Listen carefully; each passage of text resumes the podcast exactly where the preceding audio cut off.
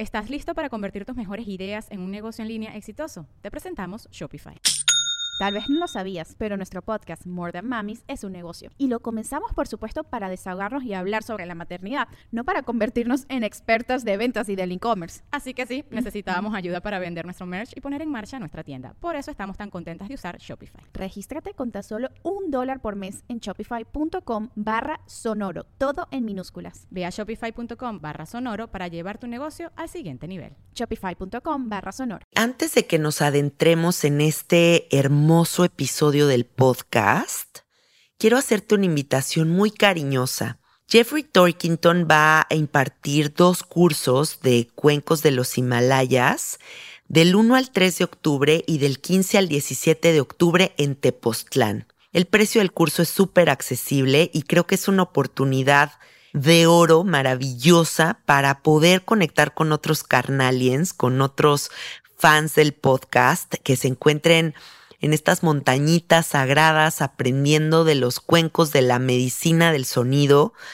Quiero que sepan que este curso es el que empezó todo mi camino como facilitadora de sonido, como proveedora de este tipo de experiencias que son muy psicodélicas y muy hermosas porque de verdad no dimensionamos el poder de los cuencos hasta que lo vivimos. Y bueno, si estas fechas no te quedan, quiero que sepas que también hay un tutorial que te pueden enviar a domicilio junto con unos cuencos para que aprendas en la comodidad de tu hogar. Si quieres información al respecto, manda un WhatsApp al 55 44 43 0106 y encuéntralos en Instagram como Tepos Cuencos Coyoacán.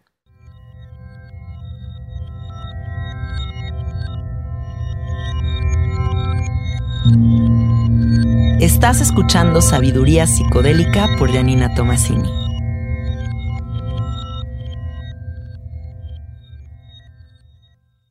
Hola, hola amiguitos, ¿cómo están? Bienvenidos al episodio 123 de Sabiduría Psicodélica. Estamos ya a finales de junio y según yo el año nuevo había sido como de que hace un mes, ya no entiendo nada. Estamos teniendo como una percepción muy diferente del tiempo, ¿no? Está como habiendo movimientos importantes con relación a cómo estamos entendiendo la vida y muchas cosas influyen en esa percepción. Desde el tiempo, la familia, eh, cómo nos relacionamos con los demás, qué estamos comiendo, eh, cuánto estamos postergando estos planes, estas ideales que tenemos y mm, justo en, esta temática de cómo la energía se mueve y nuestras percepciones cambian, pues tengo una invitada muy especial el día de hoy, que es mi amiga Daniela, que viene a hablarnos de constelaciones familiares, que es un tema que me han estado pidiendo muchísimo, que siento que todos tenemos mucha curiosidad de entender porque está muy de moda, ¿no? O sea, como que oímos por este lado como, ay, las constelaciones, ay, las constelaciones, pero al final creo que ninguno acabamos de entender al 100, bien, bien, bien, qué es este pedo. Y Daniela es una clavadaza de todo lo que se puedan imaginar ustedes de, de psicología, de procesos, de terapias alternativas y entonces quiero que ella nos explique bien el día de hoy qué pedo. Bienvenida, Dani. Hola, pues muchísimas gracias. Yo súper feliz de estar aquí y más feliz de poder compartir todo esto que ha sido como mi propia experiencia de experimentarme desde diferentes perspectivas. Entonces, bueno, feliz. Y es que Daniela, o sea, de verdad, yo, si alguien he conocido en la búsqueda y en esas ganas de, de transformarse, es ella. Y creo que eso te ha dado muchas herramientas para, para ir conectando diferentes cablecitos de qué es, qué es lo que más funciona para nuestro propio entendimiento, ¿cierto? Sí, totalmente. La verdad es que yo desde mi historia de vida he probado muchísimas cosas y la verdad es que yo siempre digo, todo ayuda y todo aporta. Y cuando tenemos ganas de aprender, ¿no? Como que el maestro llega hasta que el alumno quiere. Podemos aprender en todos lados, de todas las personas, pero al final sí hay cosas que yo podría decir que a mí me han servido más que otras, ¿no? O cosas que puedo decir, híjole, ¿por qué no encontré esto antes? Porque esto fue súper rápido, esto me dio una mirada distinta que otras, pero al final todo existe y también hoy existen tantos sabores, colores y estilos de terapias y procesos para que cada persona pueda encontrar lo que a cada uno le funciona. Sí. Y aquí me gustaría decir algo muy importante para iniciar este podcast, que es que a mí en lo personal, una de las cosas que me resulta más fascinante en la vida es conocerme a mí misma O sea, es como esta tarea de por vida que me dieron que yo digo, wow, qué emocionante, qué fascinante explorar esta persona que me tocó ser.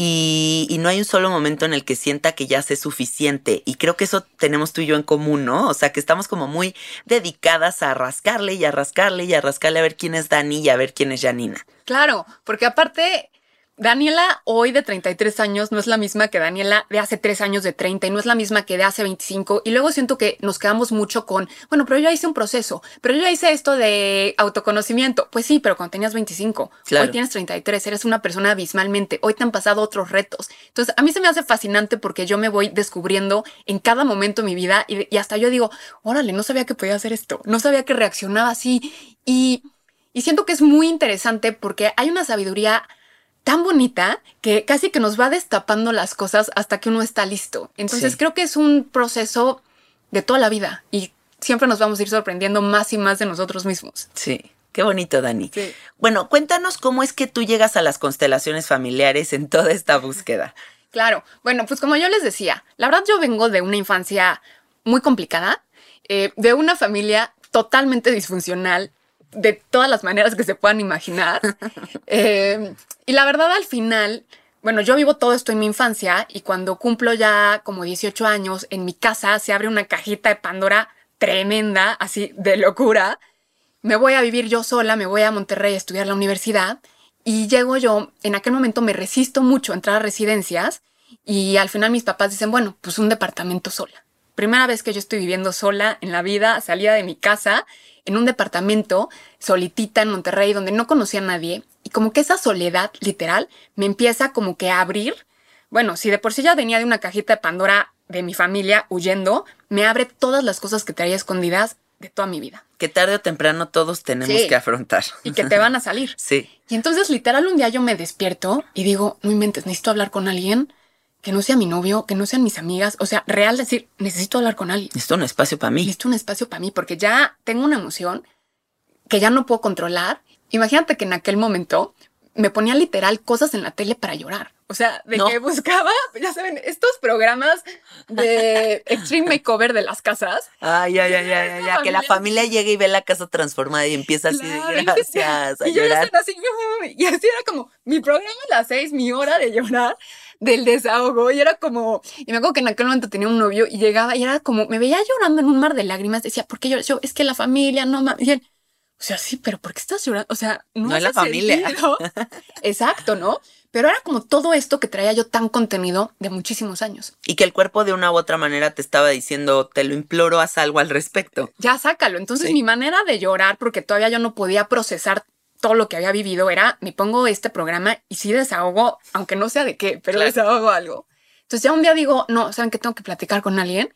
Me meto a mi computadora y busco así, psicólogos, ¿no? Así en, en Google, ¿eh? Y en aquel momento, estoy hablando de esto hace 15 años, me sale esta página psico.org, ¿no? Que era, bueno, no sé, alguien, si aquí hay psicólogos, la van a ubicar. Y salían así los psicólogos, psicólogo en tal, y qué hacía, y qué... Y yo los leí decía, no sé si estoy preparada para eso. Sí. Hasta que encuentro uno que dice, primera consulta gratis. Fue buena mercadotecnia de parte claro, de este porque yo decía, ¿qué tal que no me gusta? Y al final la tengo que pagar. Como qué coraje, ¿no? Sí. O sea, como, puta. Entonces voy, se llama Olga. Bueno, Olga le pongo millones de casas en la vida porque fue una persona que amé. Fue la primera vez que voy con una psicóloga. Llego y era la primera vez que le iba a contar a alguien toda mi historia, toda mi infancia súper disfuncional, todas las cosas que yo viví de abuso y de diferentes cosas en mi familia y así. Y que no es fácil abrirse No. de esa forma. La verdad es que yo recientemente empecé un proceso de psicoterapia en el que estoy muy comprometida, pero esa primer sesión yo decía, estoy lista para abrir esto, Eh, eh, estoy dispuesta, ¿no? A todo lo que se va a mover, porque todos deben de saber que cuando uno entra a psicoterapia, co- así como es tan efectiva, pues así se van a mover las cosas, ¿no? Entonces llegas con esta mujer y ¿qué? Llego, le platico y bueno, salgo de ahí y digo, wow, o sea, Qué no podía entender, claro, pero no solo la liberación, como este espacio, tener esta persona, esta persona que aparte me entendía perfecto, como este nivel de empatía de todo lo que yo decía y que yo le decía, es una locura lo que estoy diciendo. Eh, tengo esta, y ella me decía, no, es normal, lo que es más, esa duda es normal. Entonces Sí. salgo de ahí de decir, ya quiero que vuelva a ser miércoles, ¿no? Cada semana era como, ya quiero que vuelva a ser miércoles. Entonces son tres años que me he hecho en un proceso de terapia súper liberador, pero fue una terapia de hablar mucho, como de poder hablar todo lo que no había podido hablar nunca. Pasa y, y, como justo decíamos hace ratito, empiezas a abrir capas y capas y entender y a procesar y te empiezas a dar cuenta que te sientes cada vez mejor y que entonces eso que me causaba tanto llanto, ¿no? Empieza a disminuir y me empiezo a sentir tal, tal, tal. Pasa, sigo explorando, termino ese proceso, llego a vivir a México y aquí otra vez, ¿no? Como cada cambio, ¿no? Como estos cambios que tenemos fuertes de vida, ¿no? Me cambio de ciudad, salgo de la universidad, entro Corto a trabajar. con alguien. Corto con alguien. Es bien interesante porque me he dado cuenta que son como estos hitos en tu vida que te vuelven a abrir otra capa. Es como que te dicen, estás lista para abrir una puertita nueva, ¿no? Como Sí. que ya tienes, aparte, ya tengo estas herramientas que me dio esta terapeuta tres años. Entonces, llego aquí a México, tengo un novio y se me abre una puertita otra vez, de decir, híjole, ¿qué me está pasando? ¿No? Como que estos fantasmitas que creía que ya medio se habían solucionado, otra vez salen. Y sin querer, llego con una terapeuta, así, sin querer, que justo trabajaba con el tema de terapia sistémica y constelaciones familiares. No. Y entonces empezamos a ver todo lo que yo había vivido desde esta visión. Y yo digo, claro, esto es lo que más sentido hace, porque todo esto pasó en mi familia.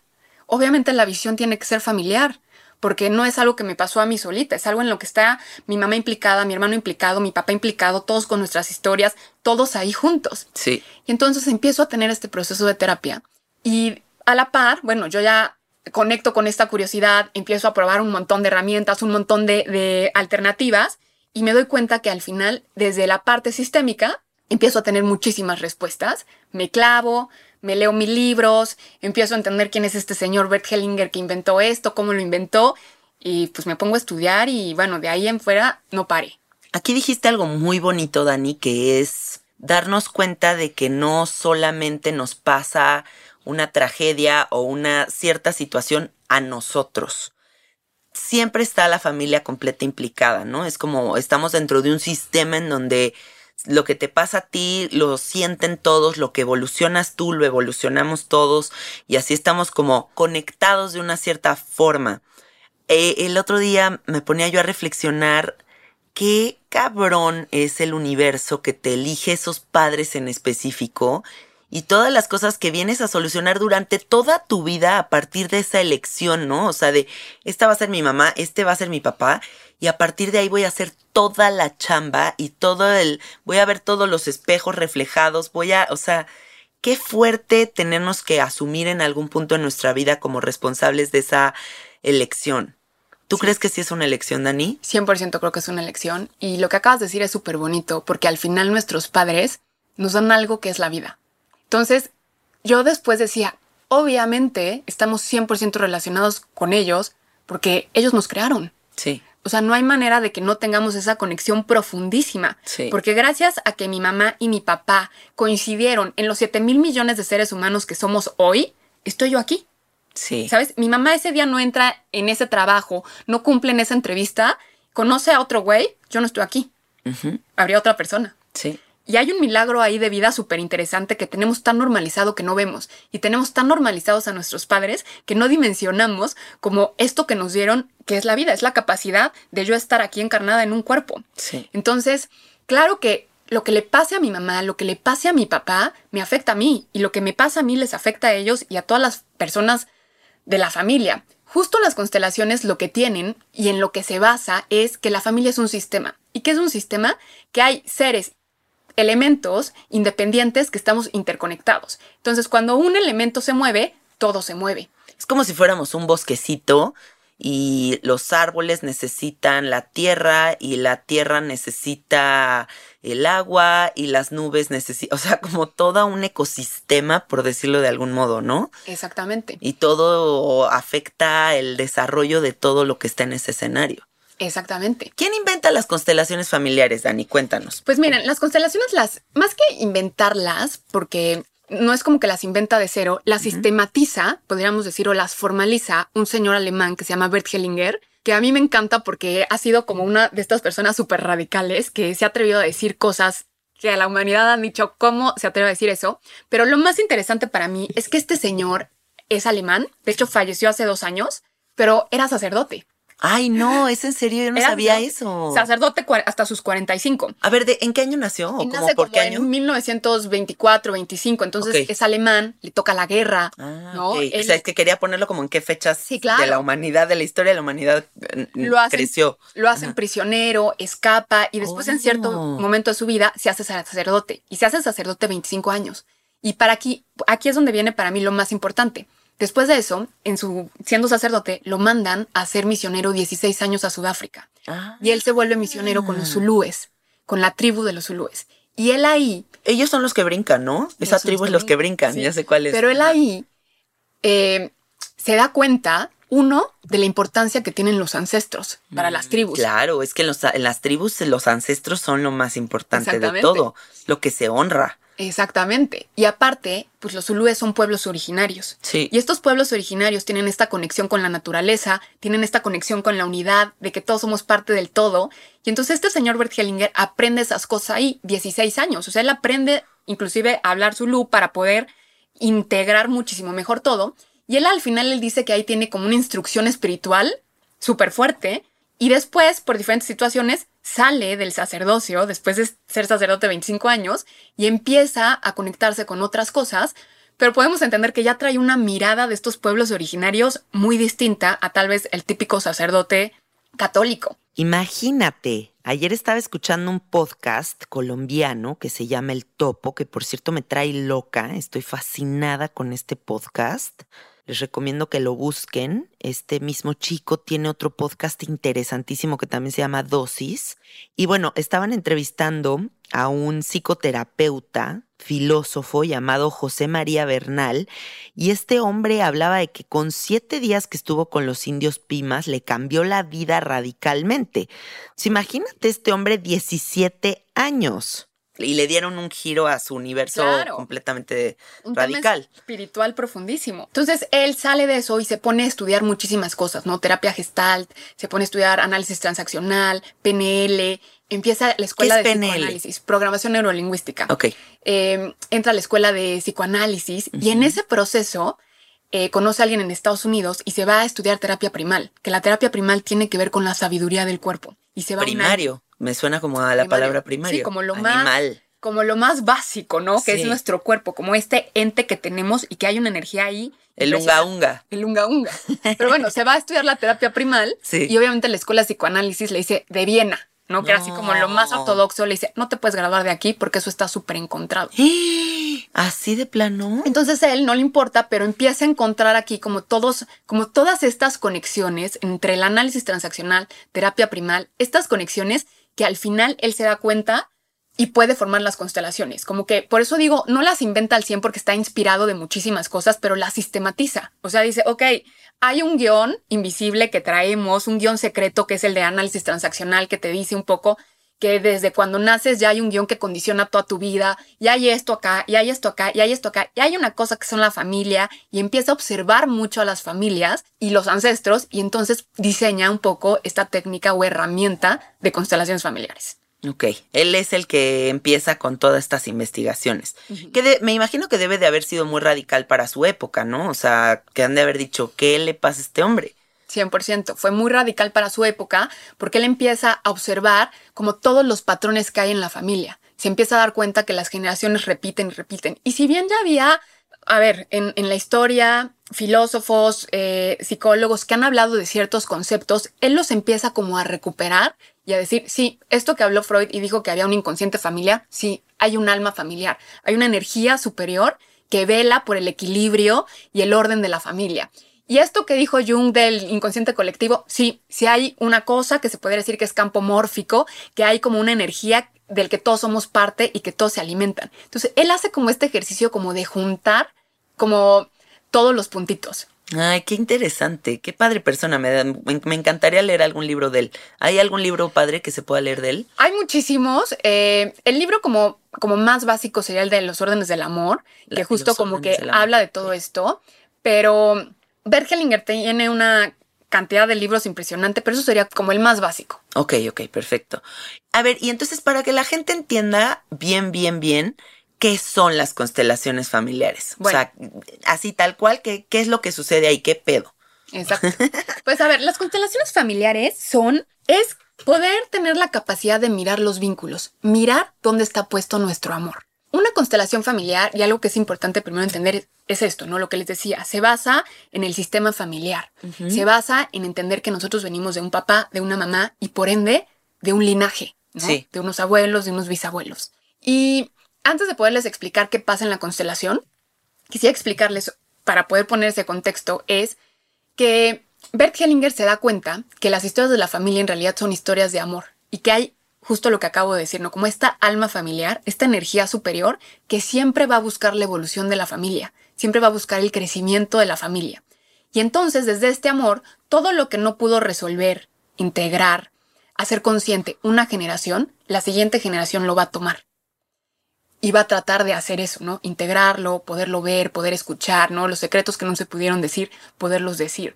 Por eso es que podemos ver claramente, de cierto modo, una evolución generacional. Exacto. O sea, no es lo mismo lo que estamos nosotros entendiendo y resolviendo y la cantidad de tiempo que estamos dedicando en nuestra vida para resolvernos que lo que hicieron a nivel personal nuestros abuelos. Exactamente. Y también, por ejemplo, lo puedes ver a muchos niveles. Por ejemplo, en temas de estudio. Es muy difícil, digo, sí puede pasar porque siempre hay las excepciones de todo, que alguien tenga un bisabuelito que digas, mi bisabuelo estudió cinco carreras, tres maestrías y mil cosas, ¿no? Cada generación va aportando más. Entonces, tal vez el bisabuelo fue doctor y entonces tu papá fue doctor con especialidad en tal y tú ahora eres millones de cosas, ¿no? Sí.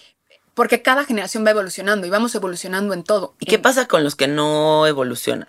no importa, porque el sistema familiar es tan amoroso que viene otra generación y trata o intenta hacer como ese trabajo. Ok. Entonces, lo más bonito que hay en nuestras familias es que siempre van haber como una energía de compensación. Lo que pasó arriba no importa porque después alguien más lo va a compensar. Y entonces aquí es donde se nos empieza a poner difícil el día a día, porque tal vez yo estoy compensando algo que hizo mi abuelita. Sí. Y lo estoy compensando desde el amor, desde mi alma, desde el inconsciente de la familia, desde esta sabiduría, decir, mi abuelita no pudo hacer tal cosa, yo voy a intentarla. Y Sí. mucha gente dice, pero yo ni conocía a mi abuelita. Sí, pero aún así la información ahí está. claro, la información ahí está. Porque fuiste criado con esa información. O sea, aunque tú no seas, ay, adoraba a mi abuelita con toda mi alma. O sea, yo, por ejemplo, yo recuerdo mi infancia y siento como mucho cariño por mis abuelitos, pero yo nunca fui esa persona de me derrito de amor por mis abuelitos y sin embargo veo muchísimas historias que se están repitiendo en la generación de los nietos, ¿no? Y, y en mí misma, o sea, siento que hay pactos implícitos muy cabrones. Exactamente, están los pactos, empezamos a hacer lealtades. Y algo que es bien importante es recordar que nuestros padres nos dan algo súper importante, que se nos olvida todo el tiempo, que es la vida, ¿no? Claro. Gracias a ellos estamos acá. Y, y esa vida que nos dan nos hace literal estar como en deuda. En una deuda inconsciente, obviamente, como decir, no va a haber nada que yo pueda hacer para compensar, O que rebase, claro, esto tan grande que tengo. claro. Entonces, cuando nosotros somos chiquitos y a lo largo de toda nuestra vida, tenemos un amor súper profundo por nuestros papás porque nos dieron esto que es pues el milagro del planeta prácticamente y siempre desde esa energía vamos a tratar de hacer todo lo que queramos por ellos, todo lo que podamos porque ellos sean felices, todo, vamos a tratar de resolver todo lo que no pudieron resolver, todos los pendientes que quedaron. Y nuestros papás igual por sus papás. Sí. Entonces, si hay un pendiente en la abuela y la mamá no lo pudo hacer, pues tal vez yo como hija digo, mami, no te preocupes, yo te ayudo, sí. yo igual que tú. Sí ¿no? es cierto, sí es cierto. Entonces vamos generando estas lealtades, vamos generando, por ejemplo, no sé si se han fijado, porque esto es como un caso muy común, familias de decir, como los abuelitos no tuvieron dinero, los papás no pueden tener dinero, yo tampoco puedo tener dinero porque es Rompo el pacto. rompo el pacto, ¿no? No puedo ser más feliz que mis papás. Sí. Fíjate qué fuerte. No puedo ser más feliz que mis papás, no puedo tener más dinero que mis papás, porque empiezan todas estas emociones en las que estamos conectados con el sistema. Entonces, justo Hellinger se da cuenta de todo esto. Se da cuenta que hay patrones. ¿Para qué nos ayuda toda esta herramienta de constelaciones? Romper estos patrones conscientemente, que se van repitiendo generación tras generación. Cosas también que son muy común. Mi abuelita se embarazó a los 16, mi mamá se embarazó a los 16 y yo salí embarazada a los 17. También algo muy común que veo yo aquí en el sapito y que sí lo veo así constante, constante, constante, es como este es que mi abuela fue madre soltera y mi mamá es madre soltera y yo soy madre soltera y ninguna mujer de mi familia se ha podido vincular o tener una relación sana con ningún hombre. Otra cosa muy constante que veo que es una contradicción absoluta es odio a mi papá porque le pegaba a mi mamá, pero yo madreo a mis novias. ¿No? O sea, como que estas repeticiones hasta fuera de, de su propio control es algo muy, muy notable. O sea, es algo que vemos constantemente. Sí, y bien interesante porque Hellinger se da cuenta que el 70%, fíjate qué fuerte, el 70% de nuestros bloqueos son heredados. Qué fuerte. Suéltenme. Suéltame, bisabuela. No, literal, o sea, es que literal sí es como de suéltenme, ¿no? Como libérenme, los libero y me liberan. Porque el 70% de nuestros bloqueos son heredados y obviamente son del inconsciente. Y entonces vamos en estos patrones y decir, pero no entiendo por qué tropiezo con la misma piedra, ¿no? Ya solté un novio y ahora viene la misma situación con diferente nombre, con diferente físico, que eventualmente vuelve a caer. Entonces, justo este señor se da cuenta que pasa todo esto en el sistema. ¿Por qué? Porque hay un amor tan profundo donde desde este amor de vida decimos yo igual que tú, yo lo intento, yo por ti, ¿no? O sea, tú no, pero yo por ti, entonces tomo esta carga y vamos absorbiendo pendientes, los pendientes de la familia, lo que no se resolvió. Si el abuelito hizo algo súper malo, no se preocupen, yo tomo esa culpa y entonces yo ahora me vuelvo o el mártir o lo replico y demás. Eh, algo muy interesante que nos permite también entender todo esto es que Hellinger descubre algo que dice, dentro de la familia primero está el orden y luego está el amor. No se puede amar si no hay orden, porque cuando el orden, literal, se desordena, el amor se distorsiona. ¿Y a qué se refiere con el orden, Dani? El orden, él obviamente en todo este proceso y en toda su investigación se da cuenta que hay como tres órdenes.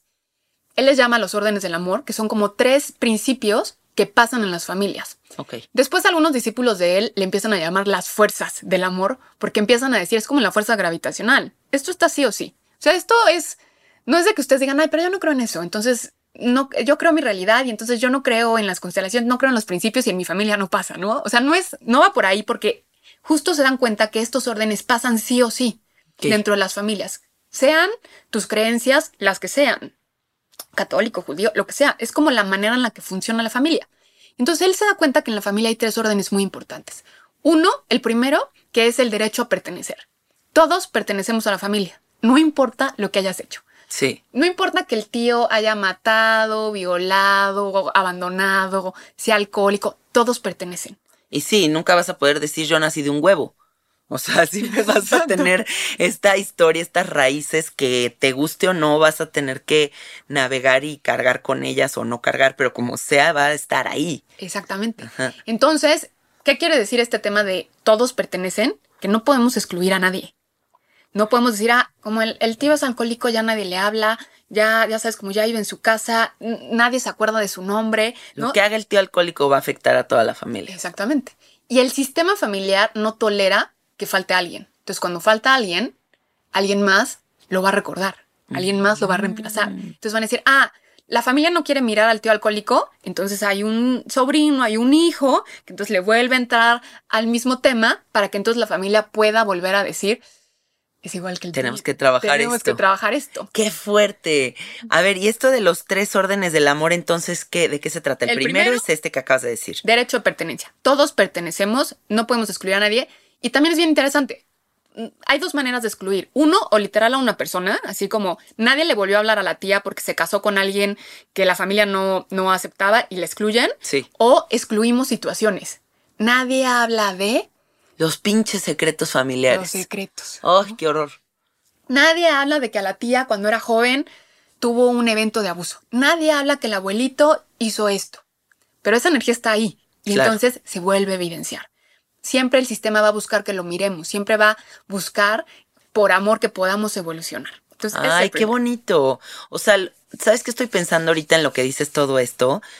Yo tengo la teoría de que Dios somos todos, ¿no? O sea, que es Dios experimentándose en individual en cada uno de nosotros. Pero ahora que lo veo así, tal vez Dios no se está experimentando solamente de forma individual con nosotros, sino en sistemas familiares que van formando parte de la evolución humana y que a cada uno le toca como destino un tema en específico que tratar, ¿no? Entonces estamos como en un núcleo resolviendo, a ver, toda esta familia se va a dedicar a resolver la compasión, toda esta familia se va a dedicar a resolver el abuso, toda esta familia se va a dedicar a resolver X cosa, ¿no? Y así vamos todos como en bolitas sacando adelante diferentes temas y que sí o sí vamos a tener que sacar adelante porque eso nos tocó. Exacto. De hecho, Hellinger siempre dice que una familia se une por destino. Pues ¿no? sí, sí, sí, claro. O sea, por algo te toca la familia que te toca. Hay algo ahí muy específico a resolver. Exacto. Ok, ¿y cuál es la tercera? El segundo orden, perdón, Ah, el perdón, segundo, segundo. orden es el de jerarquía. Ok, ¿Qué quiere decir jerarquía? Que todos tenemos un lugar en nuestra familia. ok. Y esto es bien interesante porque para mí siempre es la más difícil y la más sutil, porque, y ustedes van a poder ahorita identificar todos estos casos. Me quiero sentir la mamá de mi papá, me quiero sentir la mamá de mi novio, ¿no? Me quiero sentir la mamá de mi hermano mayor o comportarme como la hermana mayor cuando tal vez yo soy la más chica.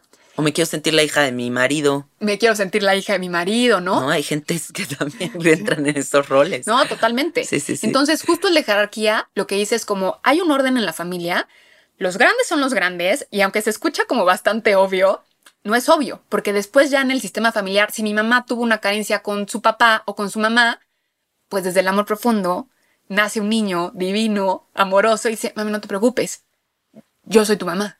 Desde el inconsciente. Claro. Entonces, yo te cuido y yo te doy y tu pastilla y tal. Y digo esto como un ejemplo como bastante banal, pero supera, ¿no? Cada vez que nosotros queremos irle a decir a nuestros papás cómo vivir su vida, corregirlo, deberías de estar haciendo, no esto, mamá, comport, estamos tomando un lugar muy equivocado porque no nos corresponde, porque Sí. ellos son más grandes. Mm, Sí, tienes toda la razón. Oye, ¿viste tú la, la serie de Midnight Gospel? Sí. Ok, ves este episodio final en donde ya no es solamente la mamá pariendo al hijo, sino el hijo pariendo a la mamá. Esto que estás diciendo siento que es ese, como este ciclo, como esta parte como muy cíclica de la vida en donde tú eres un chiquito vulnerable que los papás cuidan de ti, luego tus papás son unos viejitos vulnerables que tú empiezas a cuidar de ellos. Totalmente. Pero aquí debe de haber una línea de cuidado, ¿no? No es lo mismo cuidar que asumir papeles de me vuelvo la mamá. Exactamente. O sea, no es lo mismo cuidar, eh, porque ya mis papás son grandes, necesitan apoyo, ayudarlos, a yo estarle diciendo a mi mamá cómo tiene que vivir su vida. Claro. ¿no? ¿Cómo se tiene que relacionar con tal persona? ¿Por qué no está haciendo tal cosa? ¿Por qué no? ¿Por qué debería? ¿No? Todas estas palabras que tenemos, mamá, es que deberías. Sí, y yo creo que ese es uno de los errores más cabrones que tenemos en la vida, porque si nos volvimos, nos volvemos, y me incluyo, ¿eh? yo en algún momento de mi vida fui muy enjuiciadora de mis papás. O sea, sí estaba yo como con una pinche lupa de a ver en qué la cagaban. Y supongo que también como papá debe ser algo muy complicado que a la persona que más amas en la vida de repente te esté recriminando, ay, ¿por qué dijiste esa palabra? ¿O por qué no usaste este lenguaje inclusivo? ¿O por qué, ay, ¿no? ¿Por qué no hablaste de que nosotros? Ay, sí, mamá. Ya no somos hijos, somos hijes. Ajá, ajá, soy tu hija. Ah, sí, exacto. O sea, como si que nos volvemos como estas personas que estamos analizando todo el tiempo todos sus errores. Y claro que ahí debe de haber una disfunción en el sistema familiar. Totalmente, porque llega un momento en nuestra vida que la mayoría, hay excepciones, repito, ¿no? Pero la mayoría nos volvemos los papás de nuestros papás. Sí. ¿No? Porque es como, yo estoy teniendo tanta información y de manera muchas veces ya nos sentimos como superiores. Es que yo ya tengo maestría, es que yo aprendí esto, es que yo ya probé el sapito, es que yo ya hice tal, es que yo voy a millones de terapias y ya me enteré de todo esto. Soy millennial. Soy millennial. Y entonces, claro, no, total. Sí, sí, ¿no? sí. Y entonces empiezas a corregir y decirles a tus papás y demás. Algo que es súper bonito y hay que recordarnos todo el tiempo es que todos somos hijos. Todos somos hijos de alguien. Sí. Tal vez no todos somos padres, pero sí somos hijos. No me dejarás mentir, Dani. O sea, hay una parte muy interesante a nivel generacional con nuestros papás, en donde ellos crecen en una, en un momento histórico muy distinto, en donde las el uso de la palabra de una cierta manera, las costumbres, ahora sí que usos y costumbres eran muy distintos a, la lo que a nosotros nos toca. Entonces nosotros como hijos también nos volvemos esta actualización del software en donde tú volteas y le dices a tu papá, oye, no, pa, es que ese comentario está muy homofóbico, o no, ya no puedes decir esos comentarios sobre las mujeres, o eso sobre los partidos políticos tampoco, o sabes, como que todas estas cosas que son muy fuera de lugar porque el contexto era completamente distinto. Entonces, creo que es padre también los papás que se abren a esta actualización y los que se quedan atrás, pues sí se quedan como medio obsoletos. No, totalmente. Y me encanta lo que dices, ¿no? Qué padre los papás que se pueden abrir también a sus hijos y a los aprendizajes que sus hijos traen. Se me hace algo súper bonito. Pero creo que para mí, mientras te escuchaba, algo que me venía mucho era entender también cuando nuestros papás no pueden cambiar. Cuando mi papá no puede incluir el hijes, ¿no? Porque ya el papá dice, no, pero ¿cómo es una locura? O sea, ¿cómo vamos a decir hijes, no? O sea, Claro, claro. o sea, y muchas situaciones parecidas. No, como que ahora ya se pueden casar y pueden adoptar. O sea, todos estos Sí. temas. Y algo que es bien importante es no entrar en, en, en estas peleas. Y algo, es algo que yo aprendo en las constelaciones, y más que en la constelación, como en la filosofía que hay detrás. Porque hay que aprender y entender el contexto en el que crecieron nuestros papás. Entender que tal vez yo nací en 1988, casi en el 90, ¿no? Con toda, con el internet, con toda esta globalización, con todas las mujeres exigiendo. Y mi mamá nació en 1961 en un pueblito donde obviamente los estándares que se requerían eran otros. Sí. Entonces, poder tener esa mirada es poder decir, pues tal vez para mi mamá va a ser muy difícil incluir eso. Es una mirada compasiva, ¿no, Dani? Es una mirada de puro amor. O sea, si yo pudiera explicarles ¿Estás listo para convertir tus mejores ideas en un negocio en línea exitoso? Te presentamos Shopify. Tal vez no lo sabías, pero nuestro podcast More Than Mamis es un negocio y lo empezamos por supuesto para desahogarnos y hablar sobre la maternidad, no para convertirnos en expertas de ventas y del e-commerce. Así que sí, necesitábamos ayuda para vender nuestro merch y poner en marcha nuestra tienda. ¿Y cómo suena con Shopify? Llegó otra venta. Shopify es la plataforma de comercio que está revolucionando millones de negocios en todo el mundo. Ya seas un emprendedor desde tu casa o desde donde sea, Shopify es la única herramienta que necesitas para iniciar, administrar y hacer crecer tu negocio sin dificultades. Con Shopify puedo gestionar pedidos, envíos y pagos desde cualquier lugar, brindándote toda la información y estadísticas de tus ventas al detalle. Regístrate para un periodo de prueba con tan solo un dólar al mes en shopify.com barra sonoro, todo en minúsculas. Ve a shopify.com barra sonoro para llevar tu negocio al siguiente nivel. Shopify.com barra sonoro. ¿Qué les va a dar una constelación? ¿Qué les va a permitir entrar en esta filosofía? Uno, comprender cosas que no sabíamos, que es todo lo que estamos diciendo. Yo no sabía lo que mi papá vivió. Tal vez todo lo que a mí me pasó, que fue súper duro, tal vez mi papá solamente estaba reeditando lo que él pudo. Era la única herramienta que tenía. Tal vez hasta a ti llega este punto en donde cuestionas. Claro. Tal vez generaciones antes de ti nunca cuestionó nada. Porque- Tú ves a los papás y decían, mi papá era mi gendarme, o sea, no era tu amigo, ni tu cuate, ni tu confesionario, o sea, era tu gendarme papá y punto. Exactamente. Y muy importante, que cuando le empiezas a rascar en el árbol familiar, te das cuenta que en ese momento eso era necesario. Claro. Porque si no la familia no sobrevivía. Porque acuérdense que al final la familia siempre va a estar enfocada en la vida. Se va a hacer lo que se requiera para que la familia sobreviva. Entonces, si en ese momento se requiere que haya mucha rigidez en la familia, se va, se va a ir. Justo hace poco en un libro leía que decían, en las familias cuando ha habido muchas amenazas en el exterior, la familia tiene que ser muy rígida. No sales, no vas. ¿Por qué? Porque hay una amenaza.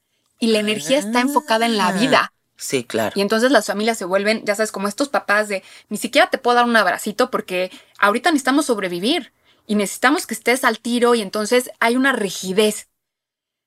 O ciertos casos, ¿no? Por ejemplo, es como, como mataron a toda la familia, ahora la familia, los que quedaron necesitan sobrevivir. Entonces desarrollan ciertas cosas en la familia que te permite sobrevivir. Cuando después eso le pasa a la siguiente generación y vive igual, pero ya estamos en un contexto diferente, es cuando entonces toda la familia, los hijos, empiezan a decir, no, ¿cómo? ¿Pero cómo yo no puedo hacer esto? Claro, aquí te da este entendimiento. Las constelaciones o la filosofía de Bert Hellinger te dice, claro, es que hay que entender que tus abuelitos murieron y toda la familia murió y entonces tus papás te siguen educando desde esta energía de supervivencia, desde esta energía de que el amor persista, de que la vida persista y entonces ahí empiezan todos estos conflictos, decir, pues sí, pero es que ya no estamos en esa época y esta conciencia de poder mirar y decir, ok, honro lo que pasó, honro la manera en la que lo hicieron, pero hoy ya lo podemos hacer distinto. Aquí estás diciendo algo muy clave, Dani, que creo que es que las constelaciones familiares es justo darte cuenta de cómo se fue desarrollando absolutamente todo para que, de acuerdo a lo que ellos entendieron, todo saliera bien, pero tú puedes modificar esa realidad entendiendo, teniendo esa mirada profunda sobre la historia familiar. Exacto, lo acabas de explicar perfecto. Una constelación es, o sea, uno va a una constelación y si tú dices, ¿con qué, qué sale de la constelación? una fotografía sistémica, una fotografía de cómo pasaron las cosas. Como si fuera también como, eh, como un ajedrez y pudieras ver todos los fichitas y los movimientos y los, bueno, no sé si se llaman fichitas, ¿cómo se llaman? Eh, son como representantes. Los monitos del Los muñe- ajedrez. Los, ah, los monitos del ajedrez, sí, las, las fichas, pero sí, pero algo que acabas de decir muy importante, los movimientos. Los movimientos ¿no? que hubo. Los, los, las, como los problemas traumáticos, que- las situaciones traumáticas que hubo en la familia, ¿no? Sí, sí, sí, toda esta historia, todo este como calca de toda esta historia que fue creando el ser que tú eres hoy día. Exacto. Y entonces hay que entender que nuestros papás vivieron ciertos momentos, o sea, vivieron su vida en otra época distinta donde habían, donde estaban pasando otras cosas en el mundo, creados por unos abuelitos que vienen también de otra historia donde en la humanidad estaban pasando otras cosas y que venimos de generaciones de mucha supervivencia, ¿no? Como de guerras, de independencia, de comida, o sea, como difíciles. Sí. Entonces la gente no tenía momento de cuestionar y decir, oye, pero esto está bien. No, o sea, aquí necesitamos sobrevivir, necesitamos Sí. seguir vivos. Y entonces se va pasando generación tras generación y vamos repitiendo hasta que llega alguien en la familia que dice, oye, espérate, pero ya no tenemos que seguir sobreviviendo. Y entonces ¡Qué sale este ser de la familia que está dispuesto a sanar y se vuelve lo que les decía al principio, esta energía de compensación. La familia siempre va a compensar, entonces todo lo que no se pudo resolver, este equilibrio, ¿no? Como, como los abuelos vivieron esto, entonces viene alguien y decir, espérense, pero ya eso no es necesario, ya no es necesario. En ese momento fue necesario, hoy ya no. Entonces todas las creencias, todo lo que pasó en nuestra familia, en su momento fue necesario. Y les voy a decir algo que tal vez mucha gente no lo pueda cachar o pueda decir, ni madres, o sea, no lo puedo aceptar eso, pero es muy sanador poder darnos cuenta que todo fue perfecto, fue correcto, que todo lo que sí pasó, lo que no pasó, lo que sí hubo, lo que no hubo con mis papás, con mis abuelos, en mi familia, era lo que en ese momento se necesitaba Por malo que pensemos que es. por malo que pensemos que es, ¿no? Algo que puedes ver en las constelaciones también es que en el alma muchas cosas sí hacen sentido. Y vamos quitando como estos velitos que tenemos un poco al entender lo que vivieron, al poder tener esta fotografía, porque lo que decías hace ratito, cuando el ojo del observador cambia, la experiencia cambia. Sí. Entonces, si bien en nuestra familia hay hechos que no van a cambiar, como decir, bueno, pero mi papá le pegaba a mi mamá. Sí, ese hecho no va a cambiar, porque es una realidad. No va a haber una terapia psicodélico, algo que te borre el hecho de que tu papá le pegaba a tu mamá. Eso es real. Pero lo que sí es la capacidad que tenemos de resignificar, de poder cambiar la mirada, de que el ojo del observador cambia porque entonces sí, mi papá le pegó a mi mamá, pero ahora puedo entender de dónde viene mi papá, puedo entender de dónde viene mi mamá, puedo entender cuál era, cuál era la energía necesaria que se necesitaba en ese momento y entonces yo puedo conscientemente, con un proceso, decidir hacerlo diferente. Decidir, ahora yo no golpear a mi pareja o no buscarme una persona que me golpee porque eso ya no es necesario. Y es que, claro, en este plano dimensional, aquí ahorita donde nos encontramos, solamente hay como qué es justo y qué es injusto, ¿no? Estamos como muy regidos por la parte como gobierno, política, eh, esto se persigue, esto debería estar encarcelado, ¿no? O sea, como que nuestra visión es muy limitada. Pero yo lo que he pensado es que hay algo mucho más allá de este entendimiento justiciero que tenemos en esta realidad, que es la cuestión kármica, que es la cuestión de la elección de los aprendizajes que venimos a tener en esta dimensión. Y entonces en esta parte donde dices, claro, está muy ojete que tu papá le haya pegado a tu mamá y qué horrible que haya pasado algo así. Si tú te quieres quedar en una mirada carente de la situación, simplemente vas a decir, qué injusta es la vida, soy víctima de esta situación, pinche papá mierda que me tocó, bye y ahí te quedas atrapado en el papel de la víctima y no vas a evolucionar. Entonces tal vez la invitación de esta situación, si lo podemos ver un poquito más evolucionado, por complicado que parezca, es pensar que si ya te tocó vivir esa situación, es para que puedas trascender, superar y volverte un ser cuatro mil veces más luminoso que tu padre. ¿No? Entonces por algo siempre está aconteciendo algo muy específico, por maldito ojete que parezca. No, totalmente. Y aparte algo que les quiero decir es que no solamente lo trasciendes para ti, lo trasciendes también para los ancestros, porque Hellinger se da cuenta que todo lo que pasa en la familia afecta a siete generaciones. Wow. Entonces, ¿Para arriba y para abajo? para arriba y para abajo. Lo que nos está pasando a nosotros ahorita, inclusive, puedes hacer varios ejercicios de constelaciones y entender de dónde viene, pero inclusive no podemos saber la raíz, raíz, raíz, porque Claro. no todos tenemos toda la información de siete generaciones, Sí. pero afectamos al sistema. Entonces, cada vez que yo modifico algo y yo digo, ah, yo no quiero ir por ahí porque aquí hay un aprendizaje de codependencia en la familia, de abuso, de tal, lo estoy sanando hacia arriba porque estoy resolviendo ese pendiente que las generaciones que vienen, post o sea, las generaciones que me preceden, no lo pudieron resolver, pero al mismo tiempo lo estoy sanando para que toda la gente que venga después de mí pueda, pueda hacerlo diferente, haya una referencia de algo distinto.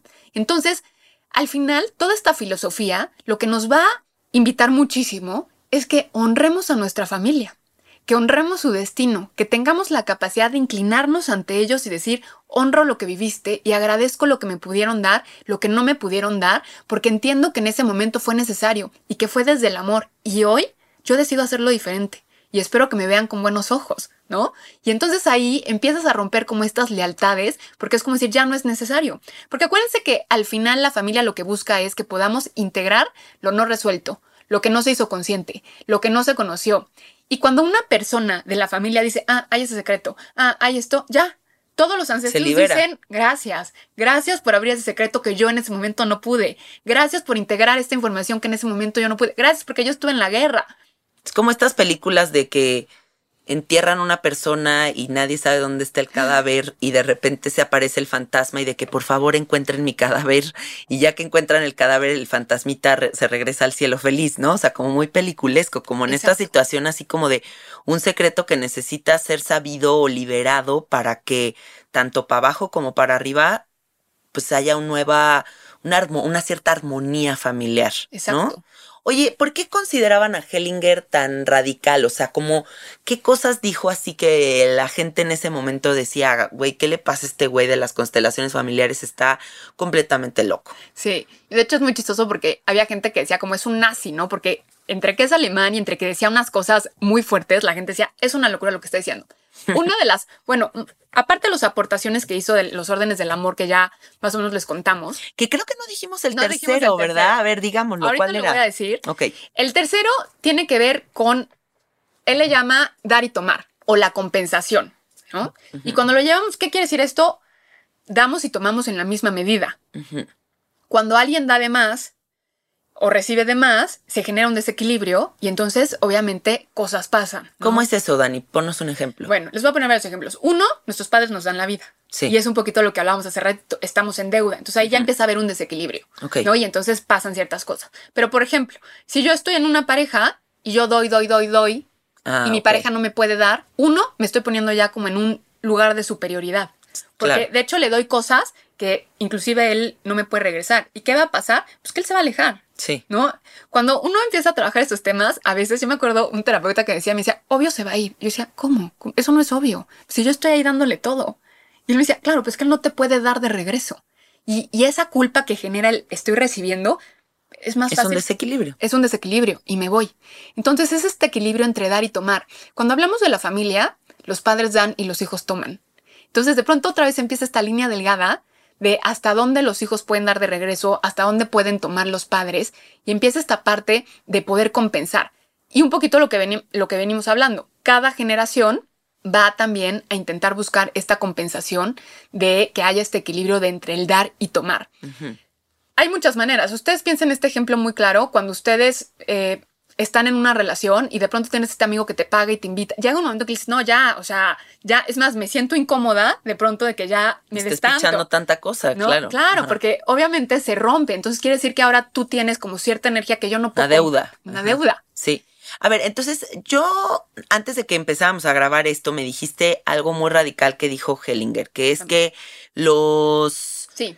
que hay un cariño más fuerte de parte del hijo a los padres que de los padres al hijo. A Sí. ver, cuéntanos qué fue eso. Entonces, bueno, Hellinger hace estos tres órdenes y entonces dentro de estos tres órdenes se da cuenta también que hay algo que le llama como intensidades de amor. Ok. ¿no? Y cómo también nosotros funcionamos desde esta intensidad de amor. Entonces, fíjense cómo se empieza a complicar la cosa entre los desórdenes y las intensidades. Es como un frijolito más. Ok. ¿Qué quiere decir intensidades? Es el primer amor, o sea, no el primer amor, eh, el amor más fuerte que tenemos, como la intensidad más fuerte que tenemos, como ya dijimos hace ratito, es de los hijos a los padres, porque nos dan la vida. Entonces, cuando Hellinger dice esto, prácticamente dice que esto que se viene diciendo siempre, que el amor más fuerte es de un padre a un hijo, él dice, Sí. eso no es cierto. El amor más fuerte es de un hijo a un padre. Un hijo está dispuesto a hacer cualquier cosa por su padre, desordenarse, eh, lealtades, entrar en cualquier dinámica que el padre requiera porque le dio la vida y ya hay una deuda. Es como si ya el sistema está hecho para que empecemos con esa deuda y empecemos como con esta parte de amor. Esa, esa intensidad de amor solamente se puede ver igualada por, a veces, por el amor de pareja, que puede ser un amor muy fuerte y que también por las parejas estamos dispuestos a hacer muchas cosas, inclusive a sacrificar a nuestros hijos, ¿no? Sí. Porque ahora tengo esta pareja, entonces mi hijo me estorba, entonces, bueno, voy por acá y dejo al niño acá, ¿no? O Sí. Ahora, el, por amor a mis padres, que mi niño se vaya a cuidar a la abuelita y que pues esté ahí, que lo acompañe, aunque el niño tenga otras cosas que hacer. O bueno, aquí van a poder ustedes conectar muchas historias donde dices, ¿cómo los papás hicieron eso? Si eran sus hijos. Porque empiezan las intensidades. Y sobre todo en generaciones pasadas, claro, era como que no, pues es que yo crecí con mi tía porque ya éramos muchos hijos y pues me dejaron aquí con la tía. Claro. O la tía no podía tener hijos. Y le dieron un hijo. Le dieron un hijo. Pues, ¿Cómo? Porque justo, y qué bonito ejemplo, otra intensidad de amor muy fuerte es la de hermanos. Entre hermanos puede haber complicidades muy fuertes. Entonces, Hellinger se da cuenta que estos tres están más o menos como al mismo nivel. Ok. Y después dice, dentro de la familia, la segunda intensidad, o sea, también llegamos a sentir mucho amor por alguien del sistema que tuvo un destino difícil. O sea, que sufrió mucho, ¿no? El abuelito que sabemos que estuvo en la guerra, que la pasó. Entonces es como, ay, no, mi abuelito, wow, ¿no? O sea, como que es más, dijo esto, uy, qué bello, qué hermoso. Y tal vez la abuelita lo dice igual, ay, bueno, es que mi abuelita se pasa. ¿no? Ajá, o sea, sí, sí. y si se empiezan a dar cuenta, tenemos como esta complicidad con gente y ya cuando lo analizas dices, claro, pues es que sí tengo esta historia de mi abuelito donde él le fue durísimo. Y entonces, bueno, tenemos esta intensidad. Y cuando Hellinger dice que el tercer nivel es el de padres a hijos, pues todo mundo dice, ¿cómo? Estás loco. Estás loco. Y no es que nuestros papás no nos amen, a ver. Nuestros papás obviamente sí nos aman y habrá, siempre están las decisiones y habrá papás muy conscientes que sus hijos son su prioridad y que tienen mucha conciencia y un proceso y saben su lugar. Pero si estamos desordenados, si, si no sabemos qué está pasando en nuestra familia, si no sabemos todas las lealtades, normalmente estos son los órdenes que pasan. Primero, amor a los padres, pareja o hermanos, después a la gente que sufrió y después mis hijos. Y entonces aquí Hellinger se atreve a decir muchas cosas de este tipo, que en aquel momento, pues cuando lo dice, la gente dijo, qué locura. ¿Qué Pero le pasa a este hombre? Cuando haces un poquito de análisis, Sí. dices, no inventes, conozco un montón de casos donde a los papás, los Donde hijos, se bueno, ese pedo. Ajá, claro. no han importado nada. Sí, sí, sí, sí, sí. La verdad es que sí. ¿Qué otras cosas dijo este hombre? Este hombre también empezó a hablar mucho, por ejemplo, de. eh, por ejemplo, hace ratito que les, les hablaba de el, la- el tema de pertenencia, ¿no? A la familia, cuando hablamos del derecho a pertenecer, también pertenecen todos los victimarios. O sea, si alguien nos hizo mucho daño, pertenece a nuestro sistema. ¿Por qué? Porque modificó la vida de la familia. Sí. Si mi abuelito fue a la guerra y algo le pasó, esa persona forma parte del sistema. Entonces también en aquella época era de cómo que los victimarios, cómo que hicimos pactos. Y entonces Hellinger se volvió en ese momento como una persona como muy radical. Y luego cuando ya logra bajar el ejercicio de constelación, que es un tema experimental, o sea, me refiero como, ahorita lo vamos a explicar un poquito, pero es difícil, es algo que tienes que vivir, pues más, ya Sí. es así como, bueno, este güey que se fumó, ¿Y hacía estas sesiones así en esa época? Pues empezó obviamente él a, a- a jugar. Y algo que a mí se me hace muy interesante de Hellinger, porque, pues si bien Hellinger estudió muchas cosas, acuérdense que él estudió, bueno, era sacerdote, estudia, era teólogo, filósofo, estudió algo de arte, era pedagogo.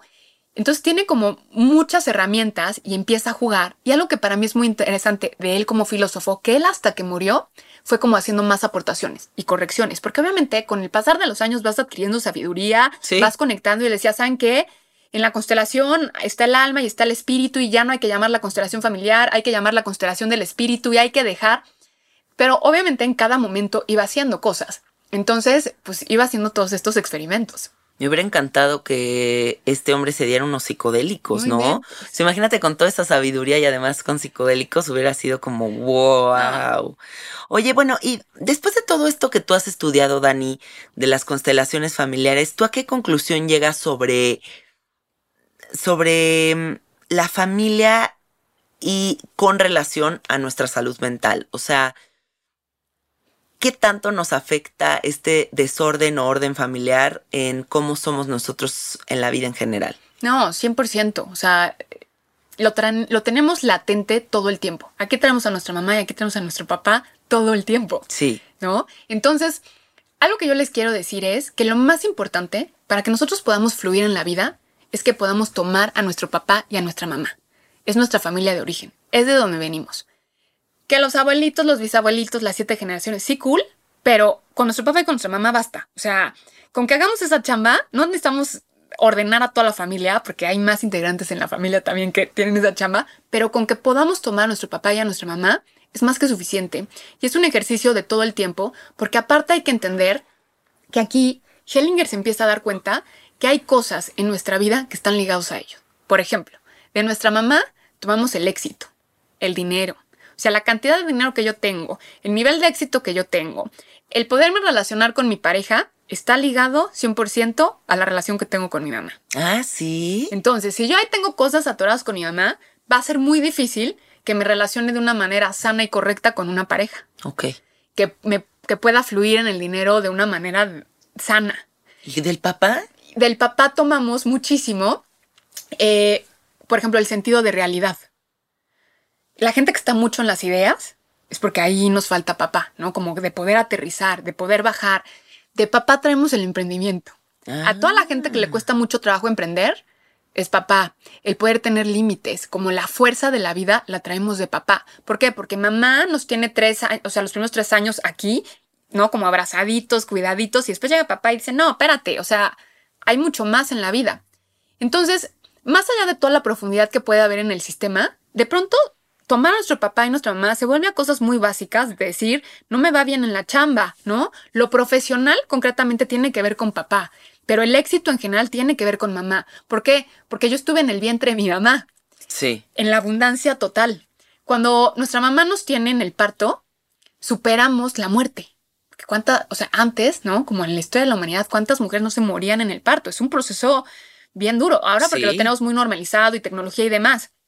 Pero entonces el bebé y la mamá logran su primer éxito, que es la vida. Entonces ya, ahí ya, mi éxito tiene que ver con mi mamá. Después mi mamá me amamanta, yo la estimulo y me alimento. Tiene que, es el segundo éxito, abundancia, ¿no? El dinero, cómo me fluye. Y en pareja es porque mi primer vínculo de amor es con mi mamá. Entonces, por ejemplo, Hellinger decía, uno no puede dar terapia pareja mientras uno de los dos tenga un tema con su mamá. No hay manera de que vengan dos personas a mirarse si no pueden mirar a mamá, si tengo atoradas cosas con mamá. Y yo quiero ser aquí muy clara que entiendo que todos podemos tener historias muy difíciles con nuestra familia. Y esto que estoy diciendo no quiere decir decir nos comemos en un plato con nuestra mamá y nuestro papá porque hay mamás y papás muy tóxicos o de historias muy difíciles. Y de pronto cuando escuchan esto dicen, ¿cómo? Pero mi papá me hizo todo esto. ¿Qué hago, no? Porque entonces mi vida no funciona. Tenemos que... Hay veces que los papás... Bueno, no hay veces. Lo que principal nos dio es la vida. Y con eso es suficiente. Todo lo demás nos tenemos que encargar nosotros. Lo que podemos, lo que tenemos que poder decirle a nuestros papás es como, gracias por la vida, de lo demás me encargo yo. Ya es suficiente con la vida. Si estuvo no estuvo. Es más, si nuestros papás estuvieron ahí y añadieron todo eso, qué padre. Pero si no, tampoco es como decir, les tocaba. No, no les tocaba, ya te la vida. Con eso es suficiente. Y eso significa poder tomar a nuestros padres. Y a veces lo tomo te agradezco la vida, te honro, honro tu destino, honro las cosas y la manera en lo como lo hiciste, pero me alejo porque es lo más sano para mí. Y es que creo que algo bien importante en la vida adulta es en algún momento hacer este corte de cordón umbilical. Porque hay personas que siguen teniendo como mucho esta necesidad de cumplir con lo que mi padre necesita o mi madre o tengo que ser como ellos o, ¿sabes? Y creo que parte de la adultez es justo como decir, oye, mil gracias que me diste la vida, eso nunca te lo voy a, a disminuir, o sea, wow, eres lo máximo, eres mi papá, mi mamá, lo que tú quieras, pero punto y aparte yo voy a ser un ser independiente radical que hace lo que quiera con su eh, con eso que le regalaste. Claro, porque justo eso que estás diciendo, Jan, es ponernos en nuestro lugar, nuestro lugar de hijos y decir gracias porque soy tu hija y puedo tomar esa fuerza de la vida pero yo hoy decido hacerlo diferente. Y Hellinger decía, mientras uno no tome conciencia del sistema familiar, uno nunca va a vivir su vida. Siempre vamos a estarle resolviendo pendientes al sistema, a la mamá, al abuelito, a la abuelita, y nunca estás viviendo lo tuyo. Siempre estás cumpliendo una lealtad, cumpliendo lo que acabas de decir. No quiero que mis papás me validen, necesito ser iguales que ellos, porque queremos. Uy, la validación. Queremos pertenecer. O sea, lo que más que, donde más felices nos sentimos es perteneciendo a nuestra familia. Cuando yo hago algo diferente a mi familia y mi familia me rechaza, pues, o sea, la gente, tiene no puede con el rechazo. No puede con eso. Entonces vuelves.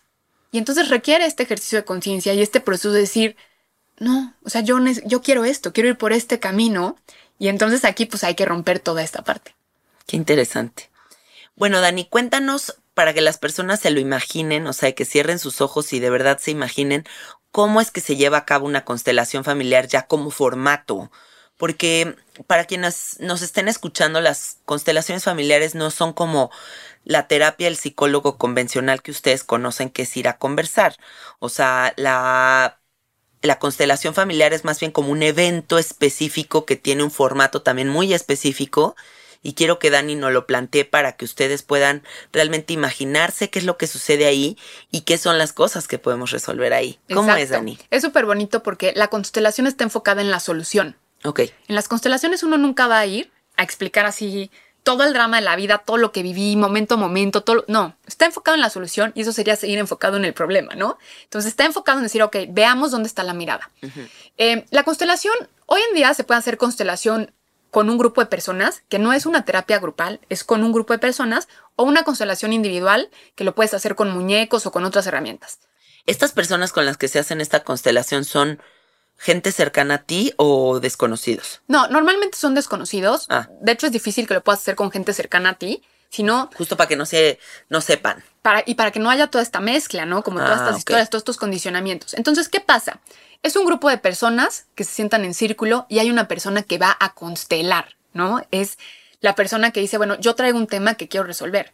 ¿Qué temas podemos resolver en constelaciones? Absolutamente todo, pero principalmente yo siempre le digo a la gente, no vayan a una constelación por curiosidad, porque acuérdense que estamos hablando de ancestros y justo la filosofía es profundo respeto por los ancestros. Y vas a abrir algo cabrón. Vas a abrir. No te vaya a agarrar en curva. Pero todas esas cosas que dices, oye, pero ya lo trabajé, ya me eché una terapia, ya vi aquí y no lo logro resolver, son muy buenos temas para ir a constelar. Ok. Porque puede decir que están implicados en el inconsciente con algún familiar que no es muy fácil de identificar.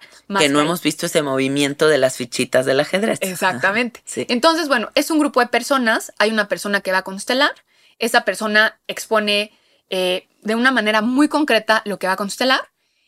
Y les quiero contar que yo, una de las constelaciones que hice hace muchos años era una constelación secreta. O sea, solamente mi terapeuta y yo sabíamos lo que iba a constelar. Ahí yo no dije nada enfrente del grupo, decir, ah, ah voy a constelar la relación con mi papá. No se dijo nada o sea, ellos no sabían ni qué ellos no sabían ni qué, solamente mi terapeuta y yo. Ok.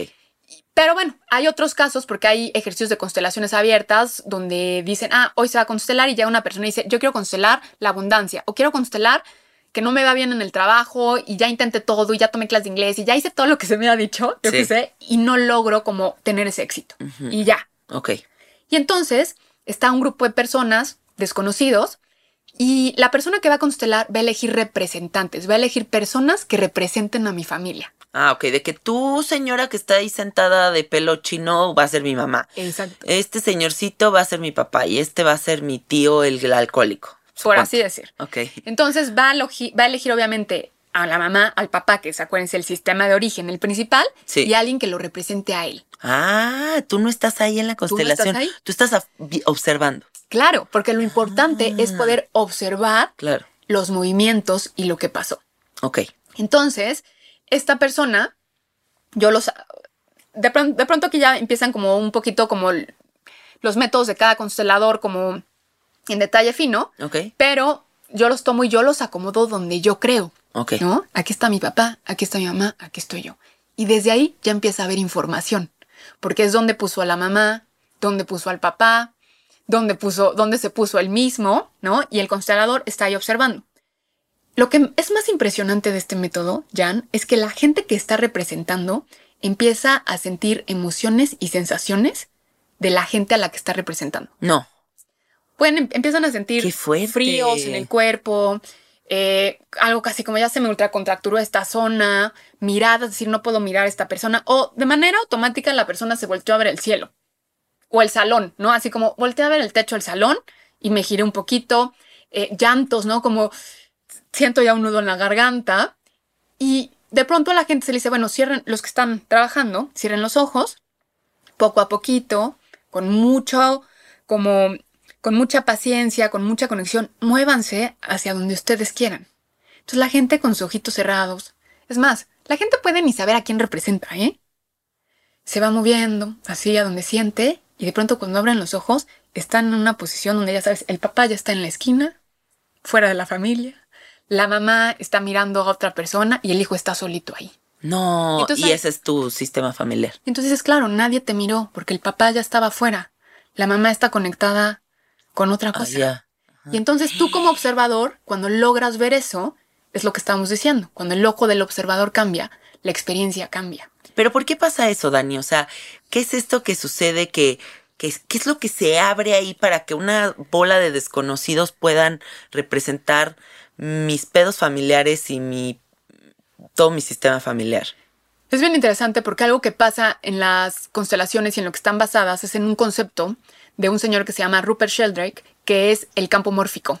¿Qué es eso? El campo mórfico quiere decir que todos, de manera sencilla, así como short, short story long, Sí. es que todos pertenecemos a una energía superior. Todos somos parte de la misma energía. Todos somos una unidad y todos podemos acceder a esa información solamente con la intención. Entonces, bueno, existe este concepto del campo mórfico de un señor que se llama Rupert Sheldrake. Inclusive Bert Hellinger en los 70s conoce en Estados Unidos y empiezan como a compartir toda esta información y empieza a ver Bert Hellinger que dentro de la familia hay un alma familiar y que esa alma tiene este campo, porque todos pertenecemos a un campo. Hay un campo colectivo, hay un, o sea, todo funciona en forma de campos. ¿Qué quiere decir? Como en pequeños sistemas que se retroalimentan. Y es como el ejemplo que hablábamos hace ratito de los monos, ¿no? Un mono nace, un, hacen un experimento con monos en Estados Unidos, donde les enseñan ciertas habilidades, y la segunda generación de monos que nacen en África nacen aprendiendo ya esas habilidades. Y la gente dice, ¿cómo pasa eso? Porque ¡Qué los, loco! porque los monos pertenecen Hay una red que distribuye la información. Hay una sí red. o sí, el Espíritu Santo. Ah, Exactamente.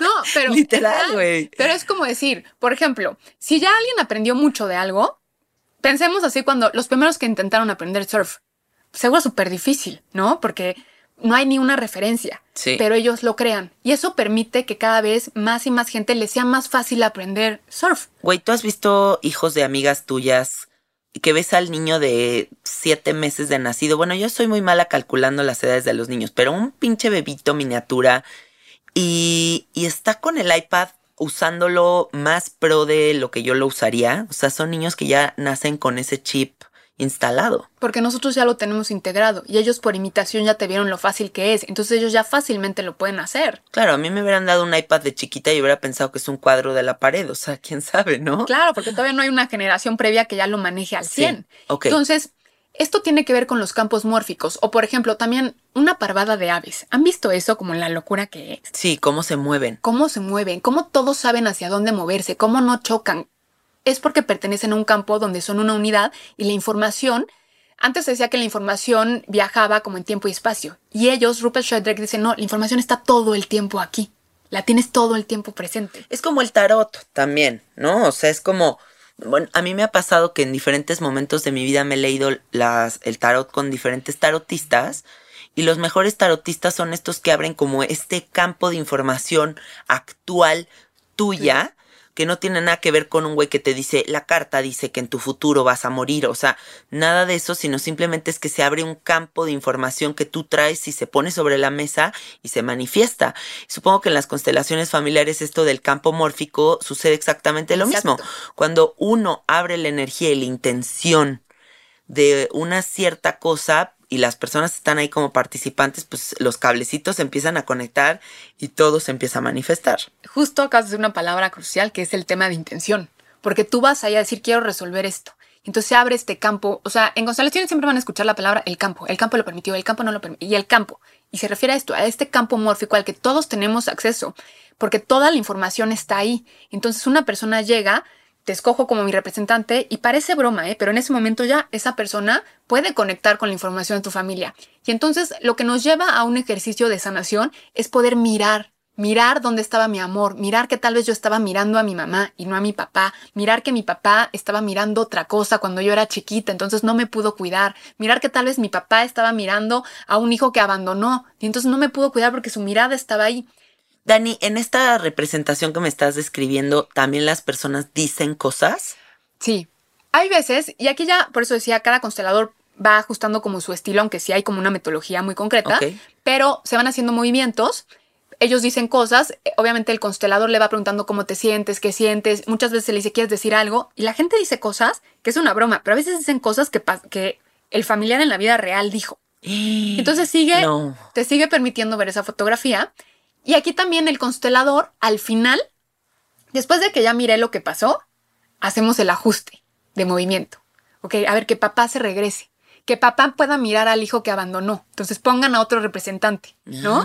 Que represente a ese hijo. Que obviamente en constelaciones hay como muchas cosas muy específicas que el constelador sabe. Si la mamá está mirando al piso, pues representa a alguien que murió. Si la mamá está mirando allá, ya hay como esas señales. Entonces. ¿Cómo cuánto tiempo dura una constelación familiar? Digo, sé que depende de cada constelador, pero ¿es algo largo? No, dura, o sea, puede ser muy cortita porque inmediatamente sale la información, sale lo que está escondido, pero puede durar máximo una hora. Es muy intenso. ¿Y tú crees que después de esta constelación familiar que, que haces, puede haber un movimiento familiar importante? 100%, porque acuérdense que al final la constelación se va a cerrar con un movimiento como no quiero decir el movimiento del deber ser, pero el movimiento sanador, ¿no? en ese campo. En ese campo, lo que mi mamá no me pudo decir. Oh. ¿No? Y entonces, ok, vamos a colocar a la mamá en el lugar correcto y entonces eh, el constelador le va a decir, dile esta frase. Y entonces la persona que representa a tu mamá le va a decir una frase específica a la persona que te representa. Y como el campo está abierto, yo estoy tomando también esa información. Entonces, si tú lo entiendes, por lo tanto lo sanas. Exactamente. Porque cambias la mirada. Ay, qué bonito, Dani. Me encanta, me encanta, me encanta. Y acuérdense que como somos un sistema, si yo sano algo, también afecta a mi familia. Qué gran herramienta. Es una herramienta poderosísima. Si bien acuérdense, no es un proceso de terapia, pero si ustedes están en un proceso, yo siempre recomiendo y digo, hablen con su terapeuta y digan qué tema crees importante que constele. Porque va a dar una información que de pronto en terapia uno a uno te puedes tardar seis meses en encontrar a través de muchas preguntas y vas a la constelación y dices, ah, ya entendí, yo estoy mirando a mi mamá porque no tiene resuelto esto. Y te avanzas seis meses de tu proceso terapéutico. Y llevas esa información y sigues en terapia. Y como somos un sistema, lo que pasa, fíjate, esto es lo más, para mí, lo más mágico, lo que pasa en ese momento afecta mi vida real. O sea, después, muchos casos, ¿no? Hice una constelación y mi mamá, con la que nunca había podido hablar de tal tema, ese día, al otro día me habla por teléfono y sin querer saca el tema y ella, pum, me empieza a contar tal cosa. O después pasa, después de la constelación, voy a casa de mi mamá y me cuenta un súper secreto de mi papá. Híjole, nunca te había contado, pero tu papá tal cosa. ¿Y tú de qué qué? ¿Eh? Exacto, pero entonces todo eso que permite que nos ordenemos, que nos pongamos en nuestro lugar, que haya equilibrio, ¿no? En todos estos órdenes que, que platicamos hace rato, y eso empieza a generar, pues que uno fluya más en la vida. Que es nuestra meta, a final de cuentas. Exactamente. Lo más hermoso que yo aprendo de este episodio contigo, Dani, es que estamos al servicio de la evolución. Estamos al servicio de la evolución de nuestras familias, pero también si nuestra familia evoluciona, entonces nuestra sociedad y si la sociedad, pues el planeta y al final de cuentas lo que veo es esperanza futuro, aunque todo el mundo esté más conectado con la desesperanza y la tragedia y todo está de la chingada en este momento, yo no. Yo a mí me emociona pensar que cada vez hay más gente con este interés de resolverse, de entenderse para servir a la evolución de esta familia que nos tocó ser y me parece demasiado romántico y hermoso pensar el por qué me tocó la familia que me tocó y la familia que le tocó a cada uno de ustedes. O sea, hay una razón detrás muy poderosa y si lo podemos ver con la mirada de, de la perfección del universo, creo que nos vamos a liberar de cosas bien importantes. Gracias, Dani. Me encanta, ¿no? Muchísimas gracias a ti por invitarme. Cuéntanos de tu proyecto que tienes en Instagram, porque yo quiero que la gente se conecte con, con, esa, con ese Instagram que tienes que está tan hermoso. Bueno, yo tengo un Instagram que se llama Proyecto Cosmos con K Y la verdad es que es una cuenta en la que yo les comparto las cosas que a mí, a mí, a mí me han funcionado con la intención de que la gente pueda conocer todas las herramientas que hay y un poquito lo que hablábamos al principio, ¿no? Como todo esto de conocernos, de abrir todas estas capas, que para mí ha sido un camino súper bonito y que yo hoy siempre digo, no cambiaría ni un momento en mi vida, ni los momentos más difíciles que he vivido, nunca los cambiaría porque hoy me han permitido entender tantas cosas, conocer tantas cosas de mí, que hoy digo gracias, gracias a todo como ha sido y gracias porque me doy cuenta todo el amor que hay en todos lados. Entonces, Proyecto Cosmos es eso, es una cuenta donde yo les voy compartiendo poquito a poquito las cosas que a mí me funcionan desde ejercicios muy sencillos y de pronto cosas como un poquito más profundas. Sí, está muy padre su Instagram, de verdad, síganlo porque tiene aparte colorcitos y gráficos muy bonitos. Bueno, es que todo es como muy colorcitos, Arcoíris. pastelitos, arcoíris y así como todo lo que a mí me gusta. Y aquí en el episodio te quiero agradecer muchísimo tu amistad, todo tu cariño, porque de verdad has sido una persona que en los últimos años me ha acompañado de una manera tan amorosa, me has enseñado cosas tan lindas. Toda tu historia para mí es de verdad un ejemplo eh, de un pensamiento muy evolucionado, muy sofisticado, de cómo alguien puede de verdad resolverse a partir del amor. Muchas gracias, Dani. Gracias a ti, Jan. Igualmente, yo, bueno, para que sepan, mi primera experiencia fuerte con psicodélicos fue con Janine en el Zapito y desde ahí yo le estoy eternamente agradecida. También como me acompañaste en la ayahuasca, que si no, nunca Sí. lo hubiera hecho. Entonces, bueno, sabes que es igual, ¿no? O sea, el cariño que yo te tengo y el acompañamiento que me has dado también ha sido súper transformador para mí. Qué chingón encontrarnos Ya en sé. esta dimensión. Totalmente. Bueno, amiguitos, después de estas lágrimas de amor, ah, nos despedimos de ustedes y nos escuchamos el próximo domingo. Gracias, bye bye.